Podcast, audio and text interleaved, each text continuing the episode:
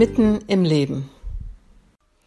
Wenn wir in Deutschland Reformationstag feiern, denken wir am 31. Oktober natürlich vor allem an den Thesenanschlag Martin Luthers an der Schlosskirchentür in Wittenberg. Und äh, dieses lutherische Denken ist auch sehr stark in den evangelischen Kirchen in Deutschland verankert. Aber es gibt natürlich auch die oberdeutsche, die reformierte Reformation mit den Protagonisten Zwingli und Calvin. Wir haben auch reformierte Kirchen in Deutschland und äh, Kirchen, die in einer reformierten und lutherischen Ta Tradition leben.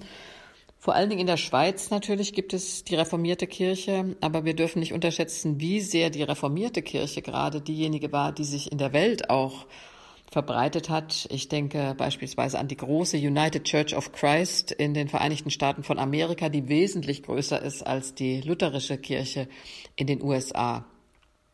1529 hätte eine große Chance äh, bestanden in Marburg beim Religionsgespräch, bei dem Zwingli und Luther zusammenkamen, diese beiden reformatorischen Strömungen zu verbinden und in fast allen Punkten konnten sich die beiden Theologen auch einigen, bis auf die Frage, wie Jesus Christus im Abendmahl präsent ist.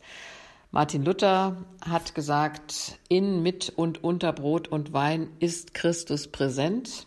Das nennt sich Konsubstantiation und ist etwas anderes als römisch-katholisch Transsubstantiation, wo erklärt wird, dass sich Brot und Wein tatsächlich in Leib und Blut Christi verwandeln in dem Moment, in dem der Priester diese Wandlung vornimmt. Die Reformierten sehen das anders. Sie sagen, Brot und Wein sind lediglich Zeichen, Symbole für Leib und Blut Christi, also die Präsenz, die unmittelbare Präsenz wird abgelehnt. Daran ist eigentlich die Trennung entstanden.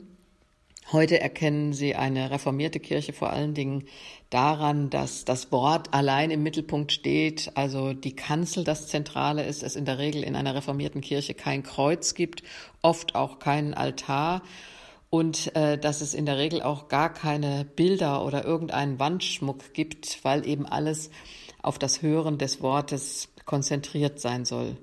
Insgesamt aber denke ich, dass in Deutschland viele Menschen schlicht sagen, sie sind evangelisch, weil diese Unterschiede für sie so relevant nicht sind, sondern sie sich als evangelische Christinnen und Christen verstehen. Und im Übrigen, wenn so viel von den Stammvätern der Reformation die Rede ist, dann fehlt mir manchmal, dass auch die Mütter der Reformation gesehen werden. Ich denke mal an Agula von Grumbach beispielsweise und viele andere Frauen der Reformationszeit, die immer wieder vergessen werden und ohne die die Reformation eben auch nicht stattgefunden hätte.